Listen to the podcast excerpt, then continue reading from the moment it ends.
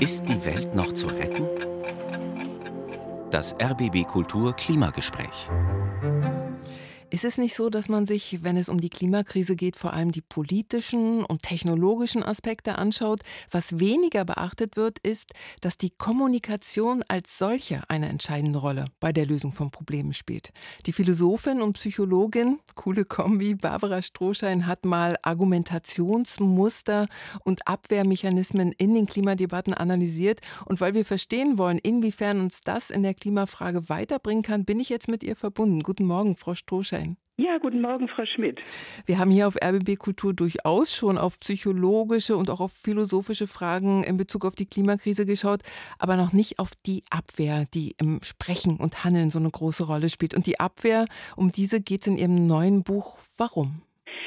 Ich würde vielleicht gleich am Anfang sagen, dass ich nicht nur von der Abwehr als Problem, von Ursachen und Konflikten sprechen möchte, sondern auch von Anerkennung. Denn das ist sozusagen das Gegenstück. Mhm. Abwehr ist die Ursache von Konflikten und Anerkennung ist die Lösung von Konflikten. Aber wir fangen natürlich erstmal mit der Abwehr an, weil die natürlich ein wichtiges Motiv in der ganzen Klimadebatte ist und die natürlich sehr viele Probleme erzeugt. Aber erzählen Sie ruhig ein bisschen mehr. Was haben Sie da rausgefunden?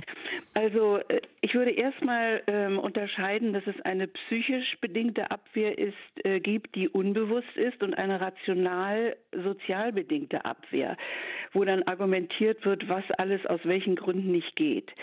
Abwehr ist grundsätzlich erstmal, das haben wir auch durch diese empirische Untersuchung herausgefunden, ein Schutz. Man wehrt etwas ab, um sich vor Angst und vor nicht äh, handeln können schützen zu äh, müssen.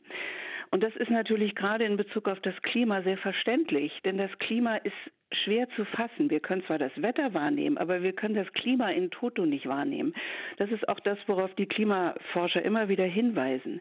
Und diese Unfähigkeit, äh, eigentlich wirklich persönlich direkt unmittelbar etwas äh, für die Klimathematik zu tun, führt natürlich auch zu einem Nicht-Wahrnehmen wollen.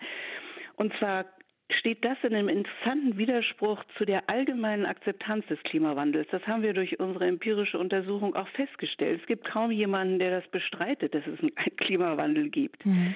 Ein weiterer Aspekt in der Abwehr ist Kränkung. Wenn man etwas nicht tun kann, was man eigentlich möchte, nämlich die Welt retten, dann entsteht, entsteht die Kränkung, das Gefühl von Ohnmacht.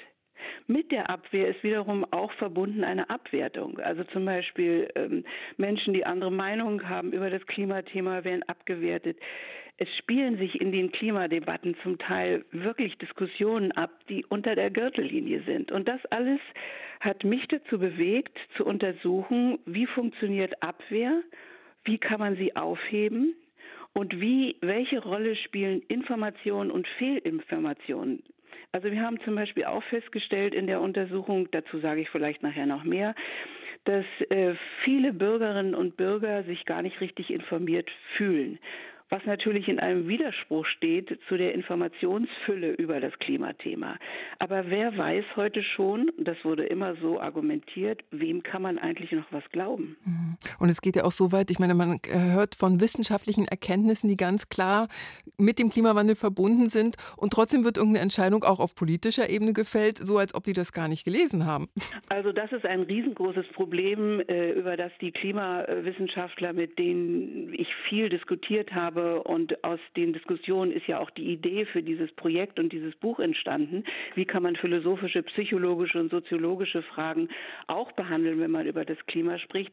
Die sind unglaublich frustriert mhm. darüber, dass ihre äh, Daten, Fakten und wissenschaftlichen Ergebnisse zwar in der Welt herumschwirren und äh, unter in der Wissenschaftscommunity ähm, kommuniziert werden, aber bei der Politik weltweit kommen die teilweise gar nicht an. Und sagen Sie, der Ausweg jetzt aus dieser ganzen Abwehr, von der Sie auch gesprochen haben, das ist dann die Anerkennung? Das war ja dann das Ziel. Ja, also Anerkennung, ähm, das ist ja so ein nettes Wort, wenn man sich gegenseitig lobt und sieht. Aber Anerkennung ist ein tiefes philosophisches Thema. Äh, derjenige, der Philosoph, der sich am allerersten und intensivsten mit diesem Thema Anerkennung beschäftigt hat, war Hegel, der eigentlich in dem fast unverständlichen Werk Phänomenologie des Geistes davon gesprochen hat, dass äh, eigentlich Anerkennung und die Erfassung des Geistes mit Liebe zu tun hat. Das würde man gar nicht vermuten bei diesem trockenen Philosophen. Er hat gesagt, durch die Liebe zur Welt und die Liebe zueinander entsteht ein Anerkennungsprozess, also die Voraussetzung dafür, etwas anzuerkennen. Und das kann man natürlich auch auf die Liebe zur Welt übertragen. Aber Hegel hat auch deutlich gemacht, dass in jedem Menschen und natürlich jeder Mensch ist auch, jeder Politiker ist auch ein Mensch, alle, die irgendwie Entscheidungen treffen, sind Menschen, beides in sich haben, das Gefühl von Ohnmacht und das Gefühl von Macht. Und wenn diese beiden subjektiven Anteile in einem Menschen jeweils anerkannt werden, wir sind ohnmächtig und gleichzeitig mächtig, dann entsteht wirklich Erkenntnis im Sinne auch von Anerkennung. Und ein anderer Philosoph, Ricoeur, hat ähm, ein französischer Philosoph, der hat den Begriff Anerkennung aufgeschlüsselt. Der hat gesagt, Anerkennen ist Erkennen, Wiedererkennen, Erinnern und Vergleichen und noch viel mehr. Und das sind alles Aspekte, die natürlich in der Kombination Mensch und Klima eine große Rolle spielen. Mhm.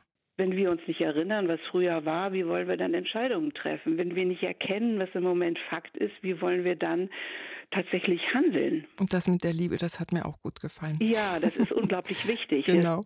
Abwehr ja. und Anerkennung in der Klimakrise, wie über Wahrheiten, Fakten und Meinungen kommuniziert wird, so heißt das bei Springer VS erschienene Buch von Barbara Strohschein. Ich danke Ihnen sehr für dieses Gespräch. Ja, ein Klimagespräch zur Rolle der Kommunikation, das gibt es demnächst auch unter rbbkultur.de zum Nachhören.